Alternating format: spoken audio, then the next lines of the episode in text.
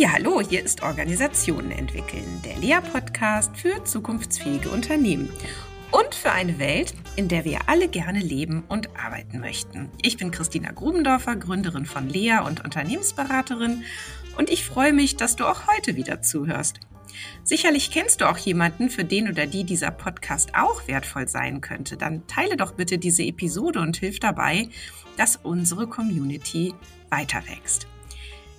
Ja, mein heutiger Gast ist mir als Teilnehmer in einer meiner Beratungsausbildungen begegnet und ähm, in den letzten zwei bis drei Jahren habe ich auch immer mehr agile Coaches in meinen Gruppen und so auch Peter Rubert.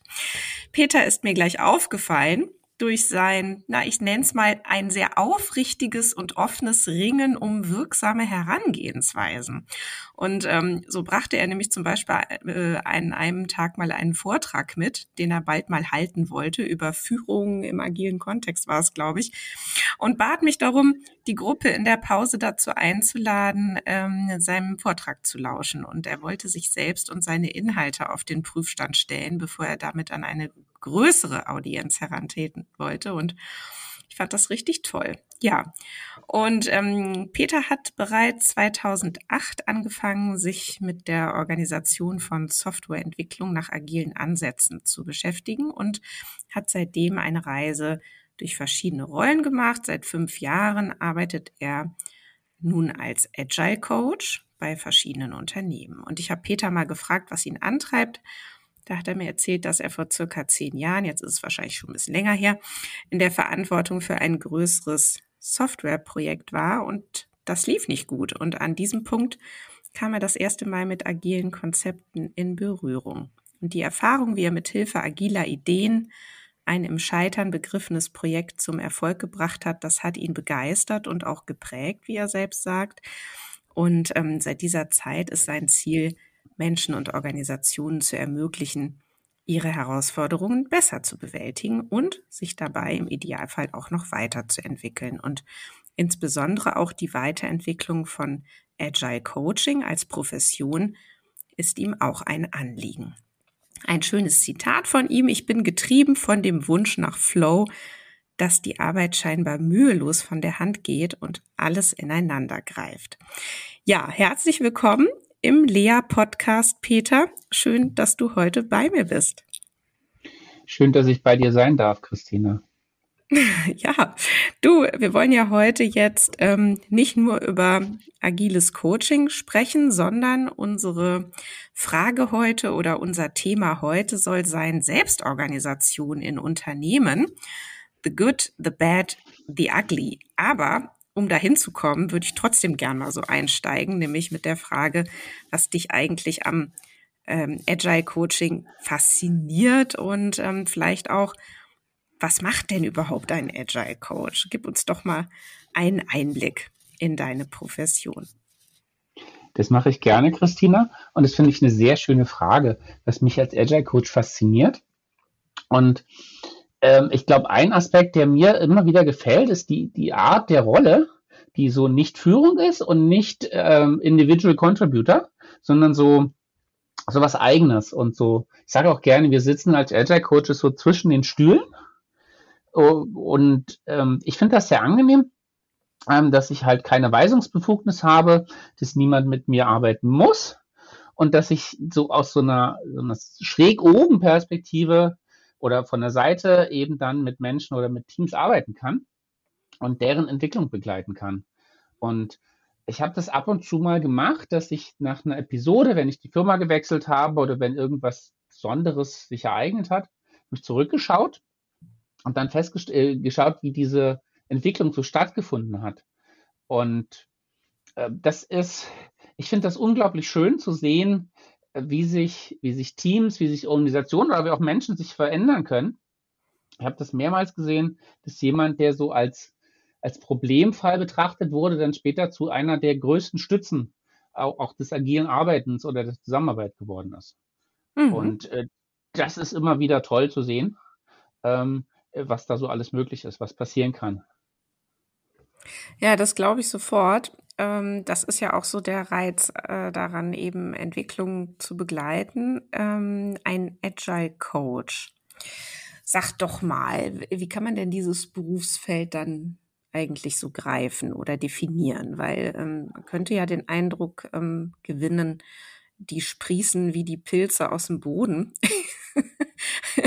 Liegt das daran, dass das ähm, einfach eine neue Entdeckung ist, dass es jetzt unbedingt sowas geben muss? Oder äh, kann agiles Arbeiten, oder ist das so schwer, dass man da auf jeden Fall ein Coaching immer braucht, das da mitläuft? Oder, ne, also genau, also erstmal so die Frage, was macht man jetzt dann da eigentlich ganz genau? Und dann, wieso gibt's denn jetzt so viele davon?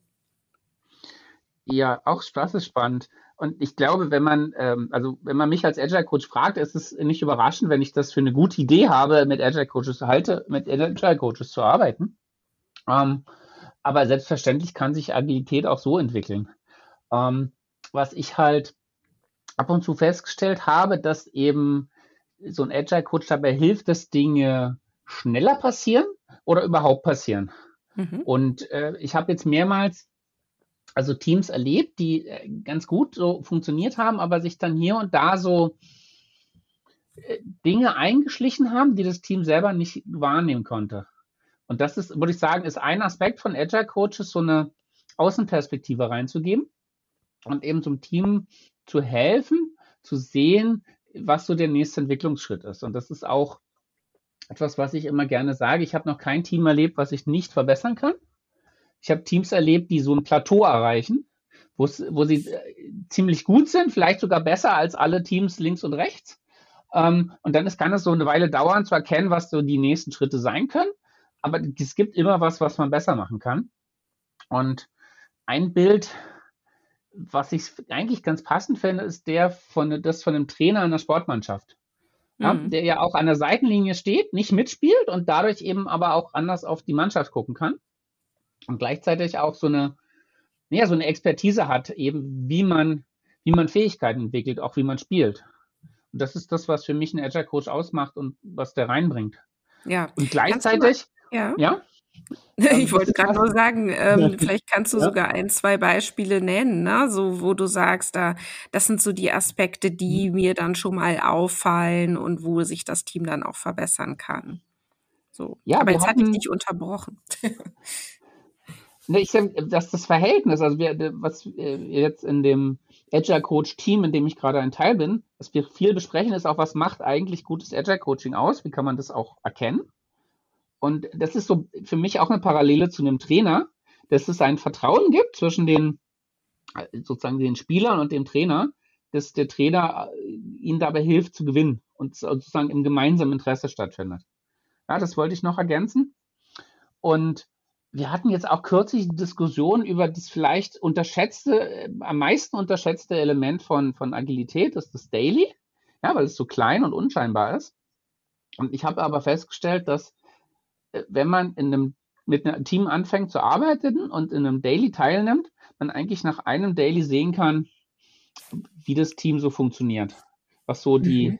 die Atmosphäre ist und was vielleicht auch so zentrale Muster sind. Also ein ganz, ganz typischer Fall ist eben, dass in einem Daily so ein Statusbericht ähm, erfolgt und die Mitglieder nacheinander sagen, was sie jetzt gestern gemacht haben und was sie heute vorhaben. Und dann ist entweder jemand da, der dann sagt, was sie tun sollen, dann ist es halt kein selbstorganisiertes Team. Ähm, oder es macht keiner was damit. Und alle machen halt mit dem weiter, was sie irgendwie sowieso gerade gemacht haben. Und das ist so ganz, ganz typische Situation. Und eben auch Teams, die richtig gut funktioniert, das hat das halt eine völlig andere Qualität, eher so wie eine Auszeit ähm, bei einem Spiel.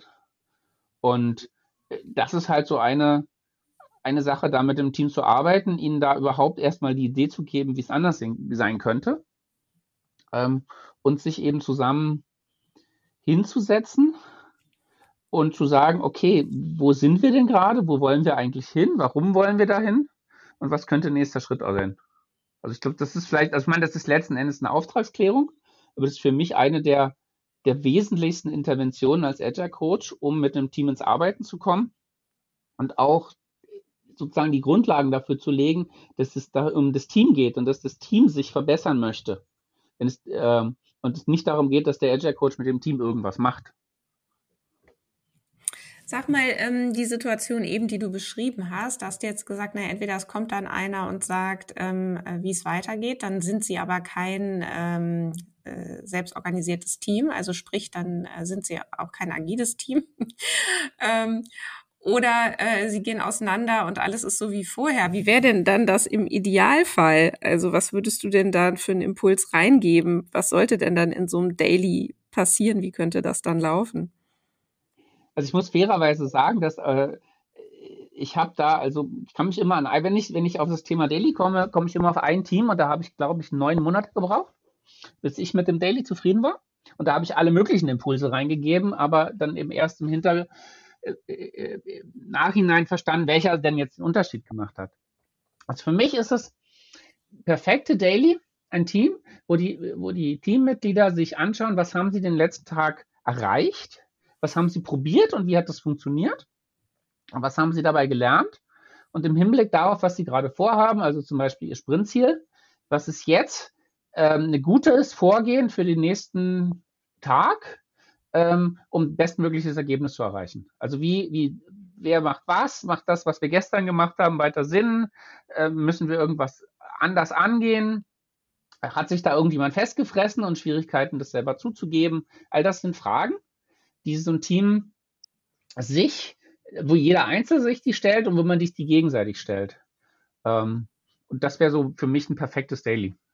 Ja, das heißt, die nutzen das für sich selber als Reflexionsraum erstmal, ne? weil die Fragen, die sie genau. dort beantworten sollen, müssen sich ja selber erstmal stellen. So.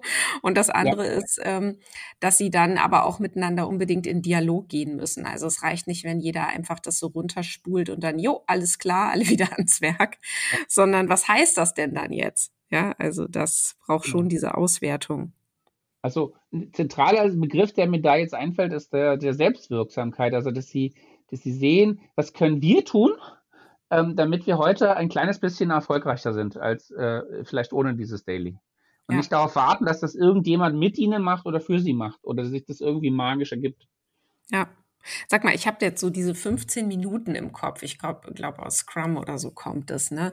Ist es denn überhaupt machbar, in 15 Minuten so eine Qualität da reinzubringen? Oder würdest du sagen, nee, ein Daily muss auch eh länger gehen? Auf gar keinen Fall. Ähm, also ich würde eher so weit gehen, ein gutes Daily dauert fünf Minuten oder aus sieben.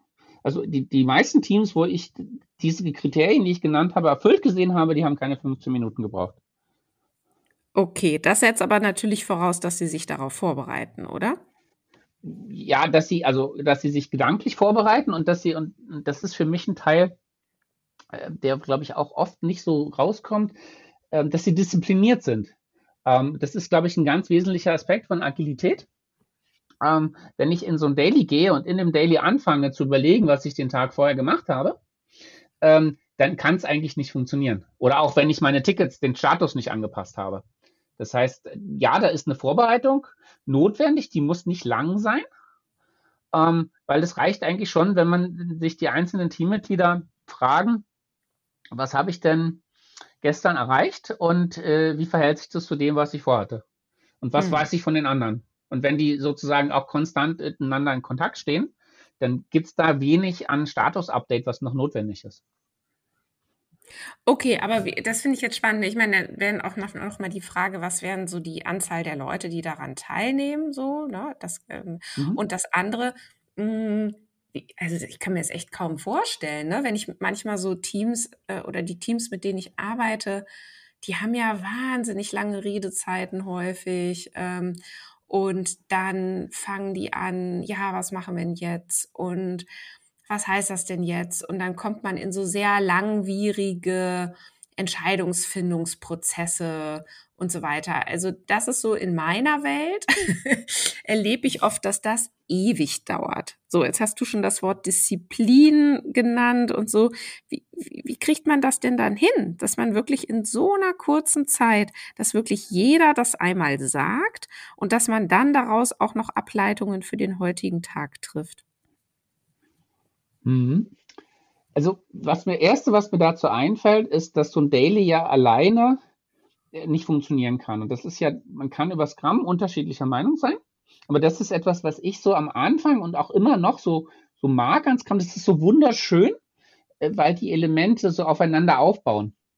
Und äh, ein gutes Daily äh, profitiert von einem guten Planning, dass halt das Team eben einen gemeinsamen Plan hat, wo alle das gleiche Verständnis haben oder zumindest ein ähnliches, wo sie hinwollen. Mhm. Ähm, dann hat es damit zu tun, dass man eben dann, ich habe das immer Swimlane Planning genannt, wenn nach dem Planning sich jeder irgendwie einen Task nimmt und dann daran arbeitet und dann alle so nebenher schwimmen, ähm, dann habe ich auch äh, wenig Bezugspunkte miteinander. Und mhm. ich schlage dann immer vor, und das dauert oft eine Weile, wenn es dann überhaupt klappt, zu sagen, macht doch nicht alles parallel, fangt doch, also im Idealfall fängt das gesamte Team mit einer Aufgabe an und arbeitet daran zusammen, schließt die ab und nimmt sich nächsten Tag die nächste. Ja? Und wenn sie alle an einer Aufgabe sind, dann ist es fast zwangsläufig so, dass sie auch wissen, wie die vorangeht und sich den ganzen Tag über miteinander beschäftigen. Okay. Mhm. Oder ein typischer Zwischenschritt ist, gerade in der Softwareentwicklung, ähm, dass man in, ins Pairing kommt. Das ist also eigentlich eine der besten Techniken, um Software zu entwickeln, ist das nicht alleine zu machen und dann jemanden drüber schauen zu lassen, sondern das äh, eben äh, zu zweit zu machen. Und äh, das ja. führt auch dazu, dass es dann schon mal zwei Leute gibt, die einen gemeinsamen Stand haben, die sich auch gegenseitig ähm, challengen können. Und das führt auch dazu, dass es viel weniger Themen äh, gibt, die gleichzeitig laufen. Wenn ich ein Team von sechs Leuten habe äh, und das sind drei Pairs, dann habe ich drei Themen. Ähm, und dann gibt es im besten Fall sozusagen vier Menschen im Team, die eben jetzt nicht die, genau den aktuellen Stand haben. Ja.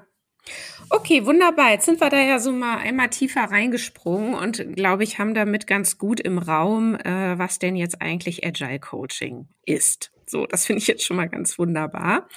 Ähm, jetzt bist du ja relativ frisch neu in einer Organisation tätig geworden als Agile Coach und da hat man ja den Vorteil des Vergleichs. Das heißt, ähm, man hat vorher vielleicht in einer anderen Organisation was anderes erlebt oder Erwartungen erfüllen sich oder auch nicht.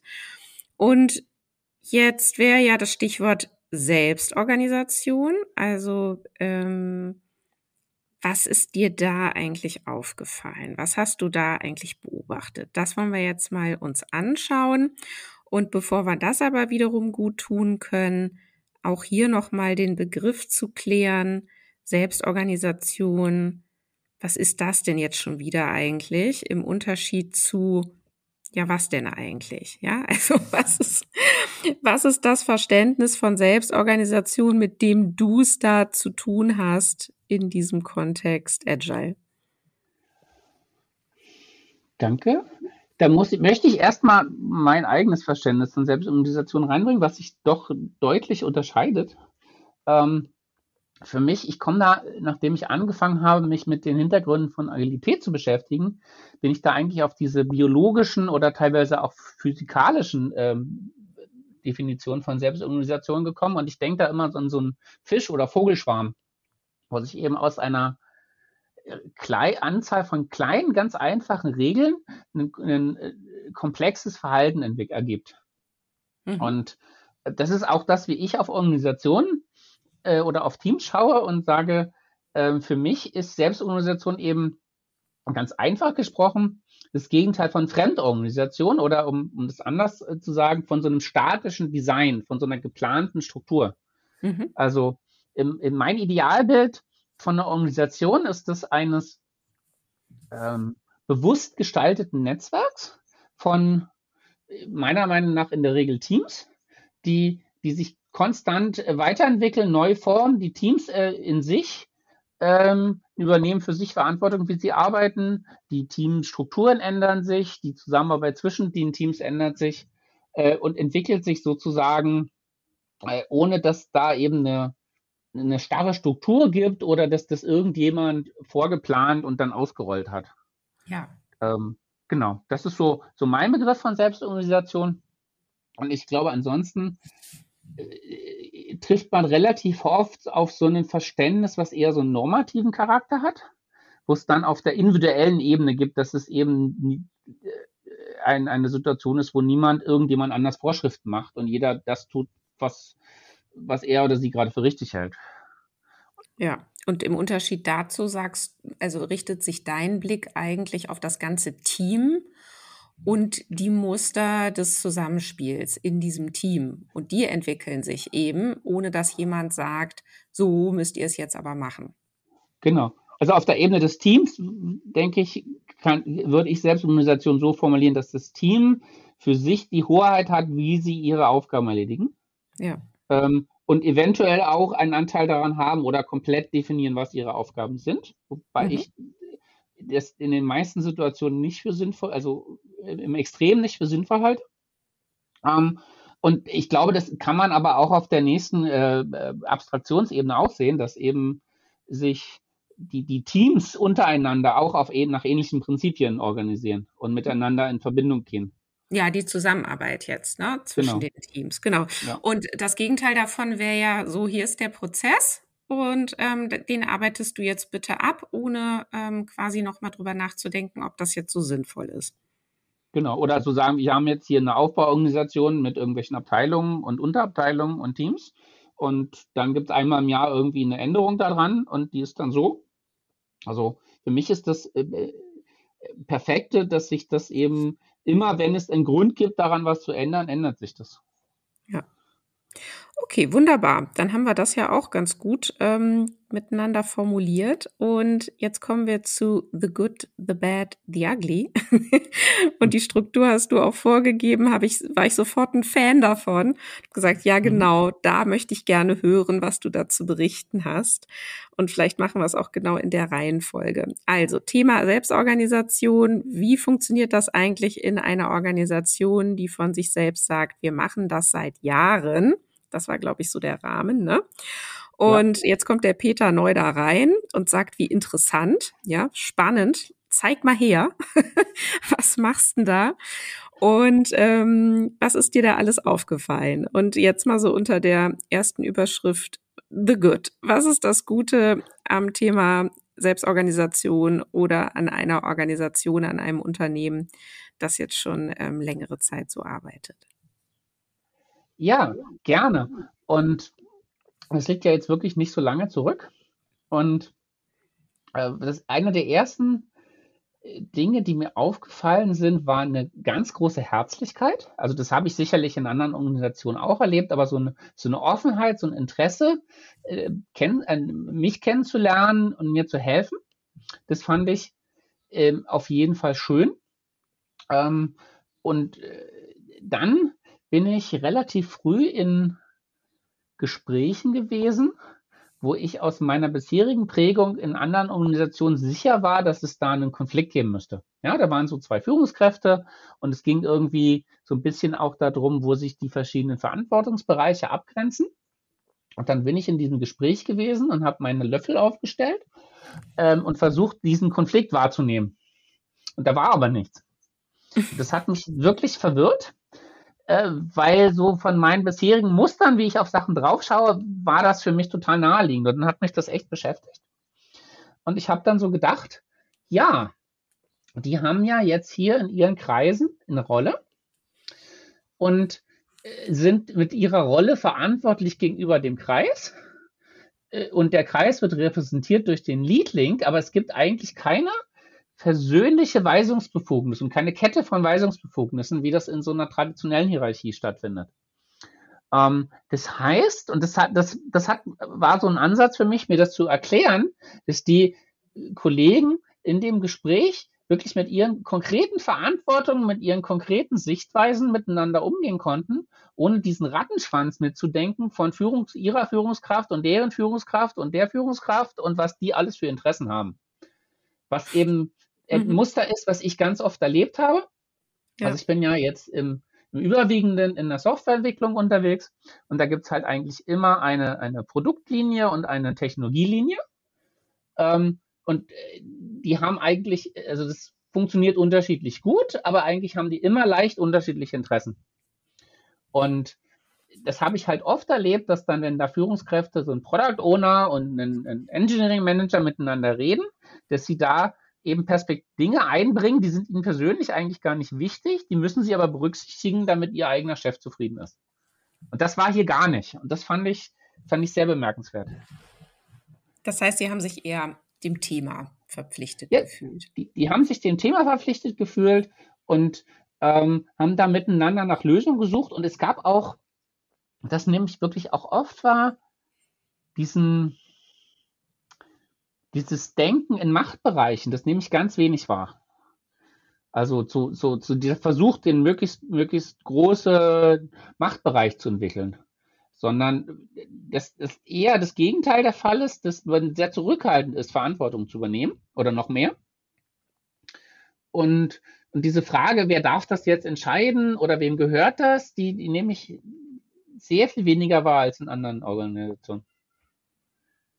Ja, und da wir ja bei The Good sind, ne, würdest mhm. du sagen, das Gute daran ist, ähm, es gibt dann weniger auch so Machtdrangeleien oder also die Zusammenarbeit ist eine andere und hat eine andere Qualität und man konzentriert sich eher auf die Sache, als du das so aus vielleicht ähm, ja nicht durch Selbstorganisation geprägten Organisationen kennengelernt hast. Absolut. Also ich habe das auch in anderen Organisationen erlebt, dass es trotz dieser Rahmenbedingungen dazu führt, dass äh, Menschen miteinander kollaborieren. Ähm, aber es war immer so ein bisschen riskanter oder es war so ein bisschen mehr auch von der eigenen ähm, Überzeugung abhängig. Und ich habe schon den Eindruck, dass das ähm, dass diese Rahmenbedingungen das sehr viel leichter machen, an der Sache orientiert miteinander zusammenzuarbeiten. Also der englische Begriff Collaboration. Mhm. Und ich, ich habe so, jetzt überlege ich gerade, in anderen Organisationen ist es, glaube ich, bei Softwareentwicklern teilweise stärker ausgeprägt, weil der Arbeitsmarkt für die so gut aussieht und dass sie das leisten können, solche Dinge zu ignorieren. Ähm, und dass das bei anderen Berufsgruppen nicht so ist. Aber wenn das sozusagen von Organisationen äh, von vornherein so gestaltet ist, dass man eben solche politischen Aspekte weniger einbeziehen muss, ist das, glaube ich, auf jeden Fall eine gute Idee. Mhm. Ja, spannend. Also ähm, hätte ich fast gar nicht so erwartet. Aber wir machen mal weiter. Mhm. Gibt es noch weitere Punkte, die du unter The Good sortieren würdest? Einen Aspekt, den ich auch erlebe, ist die, ich glaube, für viele überraschende Maß an Freiheit. Ähm, also diese, die Möglichkeit, sich äh, das, den Tag so zu gestalten, wie man möchte.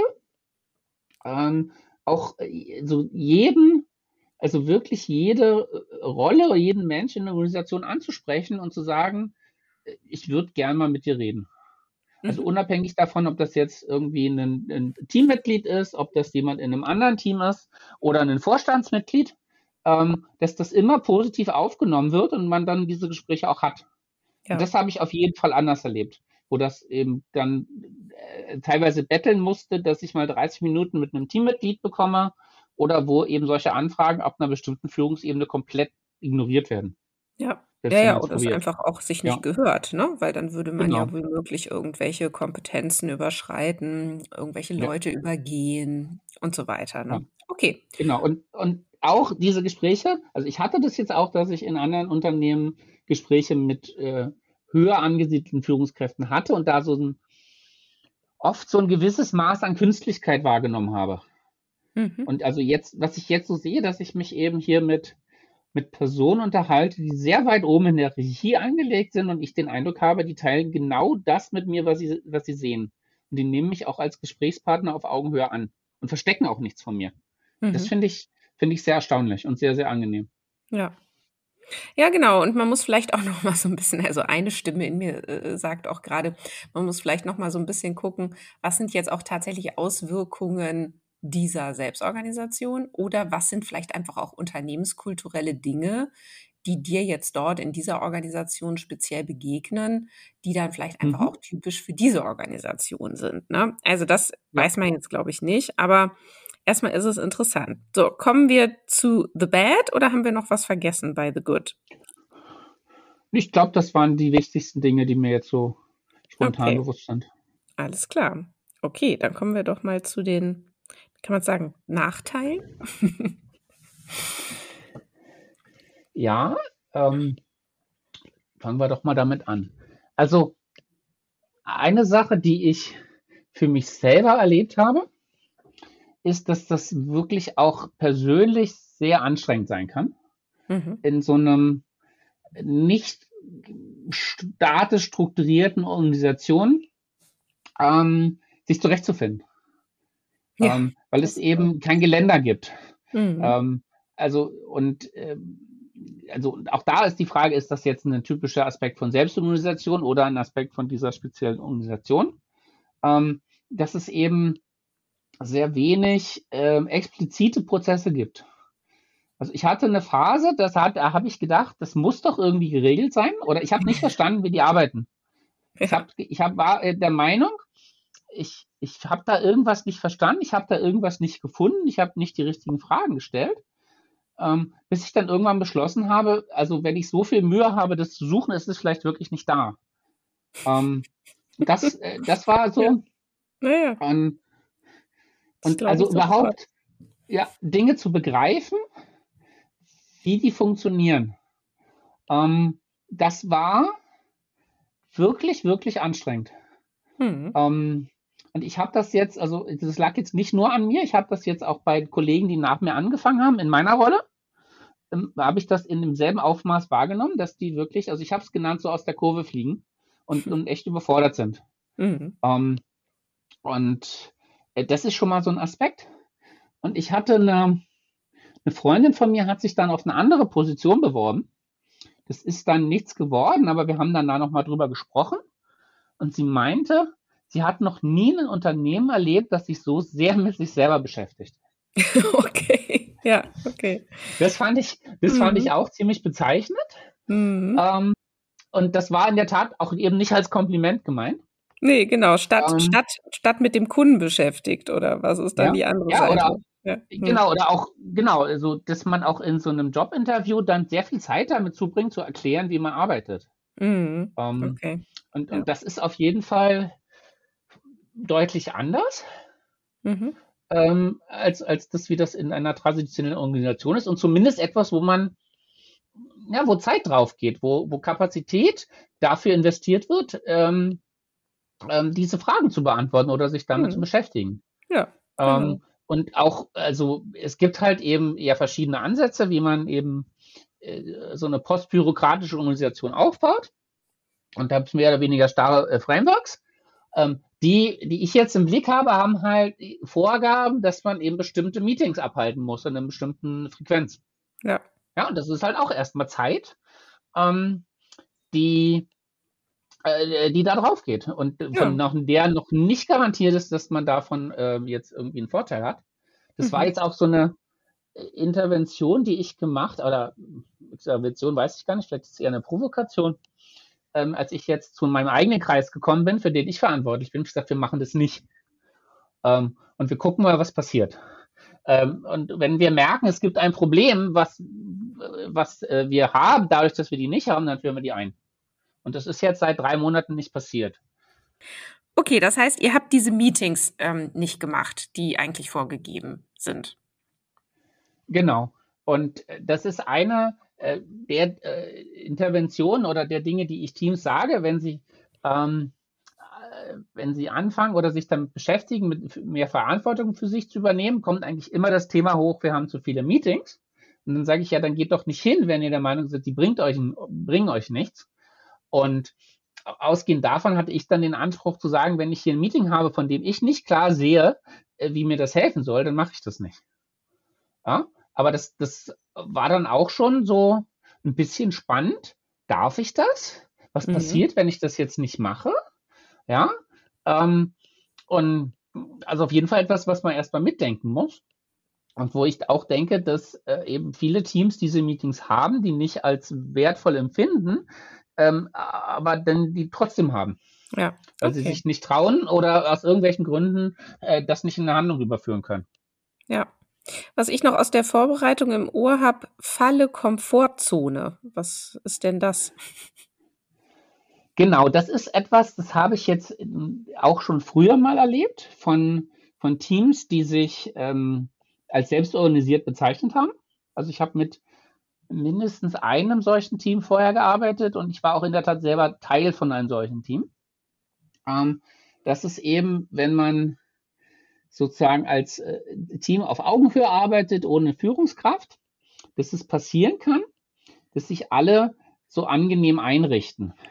Und mhm. dann, äh, weil es eben keinen anderen Impuls gibt, auch sagen, okay, das ist das, worauf ich Lust habe. Und das ist jetzt irgendwie automatisch im Interesse des Teams und des Unternehmens. Ähm, und das ist auch nicht gelingt, in dem Team da einen, sagen wir mal, kontroverses Gespräch drüber zu führen, was irgendwas ändert. Mhm. Also das war, das war meine, meine Erfahrung äh, in meinem Team, dass wir da durchaus sehr unterschiedliche Vorstellungen hatten, was, äh, was jetzt gerade sinnvoll ist. Und dann eben so das Gespräch endete mit Danke für dein Feedback. Mhm. Ja, und da gibt es dann, kein, dann keinen Weg daraus. Ähm, so richtig, äh, außer sich weiter zu streiten, ähm, was dann irgendwann auch langweilig wird. Ähm, oder auch bei anderen Teams, die dann irgendwie, also das, das war in der Tat ein Zitat, ähm, nachdem das Team eine neue Führungskraft bekommen hatte, äh, an die Führungskraft zu sagen, wir dachten, wir wären ganz gut selbst organisiert und du hast uns dann gezeigt, was eigentlich alles möglich ist. Ja, weil sich das Team halt so wie eingerichtet hat in etwas, was für sie total plausibel war. Ähm, und mhm. das aber eigentlich nicht, nicht funktioniert hat, ist aber auch irgendwie niemand äh, zum Thema gemacht hat. Ja. Und diese Außenperspektive das, reingebracht das hat. Das nochmal so spannend, weil ich meine, das ist so, äh, vielleicht nochmal, ich habe ja, ich habe ja äh, schon während des Studiums äh, und dann auch danach habe ich ja hauptsächlich Führungskräftetrainings gemacht, ja. Und mhm. da habe ich das immer als einen ganz wichtigen Punkt platziert, zu sagen, und dafür gibt es übrigens Führungskräfte, die sind dafür da, dass nämlich genau das nicht passiert, dass sich ein Team in so einer Komfortzone einrichtet, sondern die Rolle einer Führungskraft ist es eben unter anderem, den Anspruch hochzuhalten und das Team auch eben zu fördern, aber eben auch zu fordern ne? und zu sagen, da geht doch noch was. Und dann eben auch im, im, im Idealfall äh, mit einer eigenen äh, ja, Mission, Vision auch voranzugehen. Ne? So, und das ist jetzt ja, ja alles old school, ja, weil Führungskräfte sind ja IGIT. Ähm, und jetzt, ne, und jetzt erzählst du, ja, genau, das ist dann nämlich was passiert, wenn man Teams äh, sich selbst organisieren lässt, dann richten die sich in der Komfortzone ein, würde ich sagen. Ah ja, naja, ja. das wundert mich jetzt nicht. Genau, da würde ich total mitgehen. Also, und das ist halt dann auch so die Gefahr, wenn man dann, wenn dann so eine Führungskraft vielleicht da ist oder irgendjemand, zum Beispiel ein Agile Coach, das, das mal so anspricht, zu sagen, nee, das ist aber nicht okay, wir sind selbst organisiert. Ähm, und du hast uns das, also das, die Frage ist schon nicht berechtigt. Genau. Ähm, das, das ist dann recht spannend. Mhm. Ähm, äh, und ich werde, mir fällt ja jetzt sofort wieder das Bild von so einem Trainer ein. Ja, der, der hat ja. eben auch nicht die Aufgabe, dass die, dass die Leute jetzt die, die Runden um den Platz besonders schön finden. Ähm, aber sie machen es halt auch, weil der Trainer das eben sich von ihnen wünscht und sagt, das brauchen wir halt, damit ja, wir erfolgreich und, sind. Und da sind wir jetzt auch bei meiner Hypothese, warum es so viele Agile Coaches gibt, weil die nämlich die Führung kompensieren. Natürlich nicht nur, die Gefahr. machen auch viele andere Sachen, ne? Aber ich würde eben denken, da ist ganz viel Kompensation von Dingen, die sonst eigentlich eine Führungskraft leistet. Ja, das ist auf jeden Fall eine Gefahr. Das ist etwas, was wir bei uns aktiv zu verhindern versuchen. Ähm, unter anderem auch über die Auftragsklärung oder um eine klare Rollenklärung zusammen mit der Führungskraft, wenn sie denn da ist. Hm. Ähm, äh, weil das eben nicht genau, nee, also in dem Augenblick, wo das passiert, kann ein Agile Coach nicht mehr als Agile Coach arbeiten, ähm, weil es nämlich deine Führungskraft ist. Ja, es ist ganz schön vertrackt, würde ich mal sagen. Ne? Ja. Weil ich sag mal, der Bedarf für Agile Coaching entsteht, glaube ich, also so, so meinte ich es, ne? Entsteht, ja. weil eben keine Führungskraft da ist. So. Oder weil es ja. Führungskräften nicht erlaubt ist, bestimmte Dinge zu tun. Oder weil sie andere Dinge ist, tun sollen. Ne? Genau. So. Ja, aber das ist total fatal. Also das äh, dann ist es halt so eine unterschwellige und verkappte Führungskraft und das ist meiner Meinung nach in allen Fällen schlechter, als mhm. eine explizite Führungskraft zu haben und der zu helfen, das irgendwie stimmig zu machen. Genau. Und da, ähm, äh, liebe Hörerinnen und Hörer, an der Stelle kurzer Verweis auf den Podcast Führung durch die Hintertür. Also scrollt gerne mal zurück in die vorigen Episoden, denn das ist eine meiner Beobachtungen und Hypothesen. Ne? Wenn man die Führung aussperrt, kommt sie durch die Hintertür ja. wieder rein. Ähm, aber gut, lieber Peter, wir machen weiter, denn ich muss auch ein bisschen auf die Zeit gucken. Das ist so super spannend und ich habe gerade gedacht, Hochhilfe, Äh, wir sind schon recht fortgeschritten. Wir wollen ja auch noch auf The Ugly kommen. Vielleicht war das das ja auch schon, aber vielleicht gibt's noch andere Dinge, wo du sagst, oh, und da wird's dann wirklich hässlich. Ähm, also bei allen Vorteilen der Selbstorganisation müssen wir da aber auch ja. mal hingucken. Absolut. Da würde ich in der Tat sagen, da ist noch genug übrig. Ähm, weil das, was wir jetzt hier unter Debatte besprochen haben und was ich auch für mich da so verorte, sind so Dinge, die, die sind sozusagen die Kosten der Selbstorganisation oder so Schwierigkeiten. Mhm. Ähm, aber es gibt, glaube ich, dann noch Dinge, die dann in der Tat nochmal noch mal Zacken schärfer sind und vor allem auch das eben äh, zu einem Problem machen, aus, die, aus diesen Schwierigkeiten wieder rauszukommen. Und das Erste, was mir da einfällt, ist ähm, diese äh, also die Konsensorientierung. Mhm. Ähm, das ist zwar eigentlich alle, also oder die Methoden, die mir jetzt bewusst sind, äh, sprechen wir zwar, zwar Kon Konsent. Das ist aber eben auch noch ein Unterschied, was die Methode sagt und wie sie gelebt wird. Ähm, und ich meine, das Problem beim Konsens ist eben das massive Blockadepotenzial. Ähm, wenn irgendjemand nicht mitmachen möchte, dass dann eben im Zweifel eine Stimme ausreicht ähm, um etwas zu verhindern. Oder auch wenn ich so einen Konsent habe mit so einem Prozess der Einwandbearbeitung, ist es halt durchaus möglich, so eine Veränderung äh, massiv zu erschweren, indem man eben alle möglichen formalen Einwände aufbringt. Äh, wenn, es, wenn, wenn sich jemand danach fühlt. Ähm, und das hat eben wieder auch was mit dieser Komfortzone zu tun. Denn wenn angenommen, ich habe mich als Team oder als, als äh, Mitarbeiter in dieser Komfortzone eingerichtet, dann habe ich erstmal kein Interesse daran, dass das jemand ändert. Mhm. Ähm, weil es ist ja angenehm. Und ähm, das ist so der, der Punkt, der für mich damit reinspielt. Ich habe das jetzt mal verdeckte Interessenwahrnehmung genannt. Mhm. Ja? Dass man eben diesen, fällt jetzt gerade der richtige Begriff nicht ein, aber äh, so, eine, so einen idealistischen Menschen im Bild hat, der irgendwie auch immer idealistisch äh, und aus intrinsischer Motivation heraus Dinge tut. Und dass das, was, was dabei rauskommt, auch automatisch ein Unternehmenszweck ist.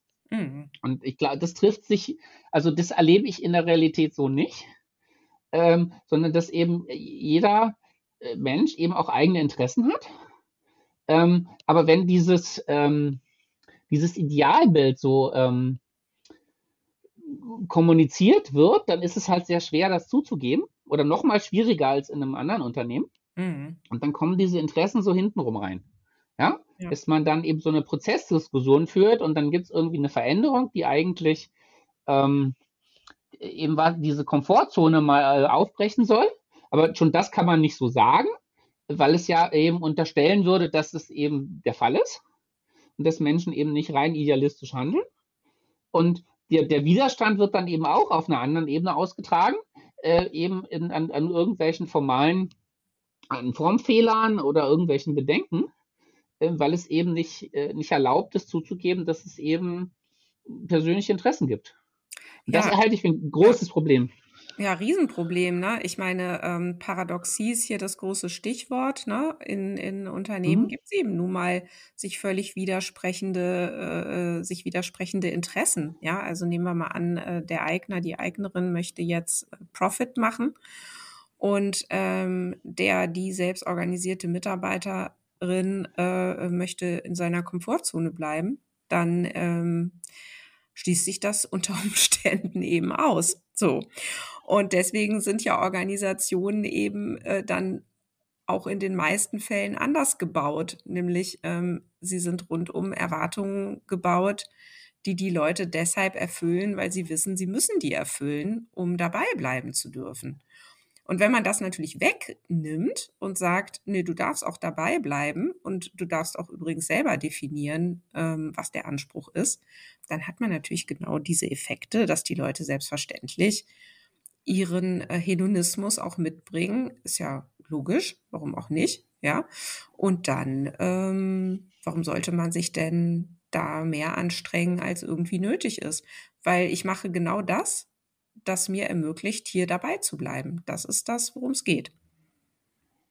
Ja. Ne? So, also das ist jetzt so mein nüchterner Blick mhm. da drauf. Also ja. so nach dem Motto, vielen Dank, ne, dass du das so erzählst. Und, und ich finde es total logisch, dass das so passiert. Ja. Ja, und also das ist dann halt unglaublich schwer, da wieder rauszukommen, weil mhm. die, die, jeder Versuch eigentlich sofort auch ideologisch abgeblockt wird. Von Na wegen, klar. das ist jetzt nicht Selbstorganisation, oder ich nenne das immer das Imperium schlägt zurück. Ähm, und dass das eben auch so dieses, also dass die, die, ich, ist meine Erklärung, dass die Menschen auch dieses Selbstbild so verinnerlicht haben als irgendwie äh, äh, intrinsisch geleitete Individuen.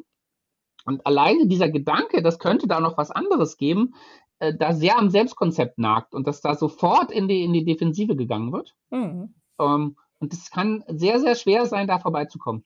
Mhm. Das glaube ich. Das ist ein ganzes Dogma, was mhm. dahinter steckt. Ne?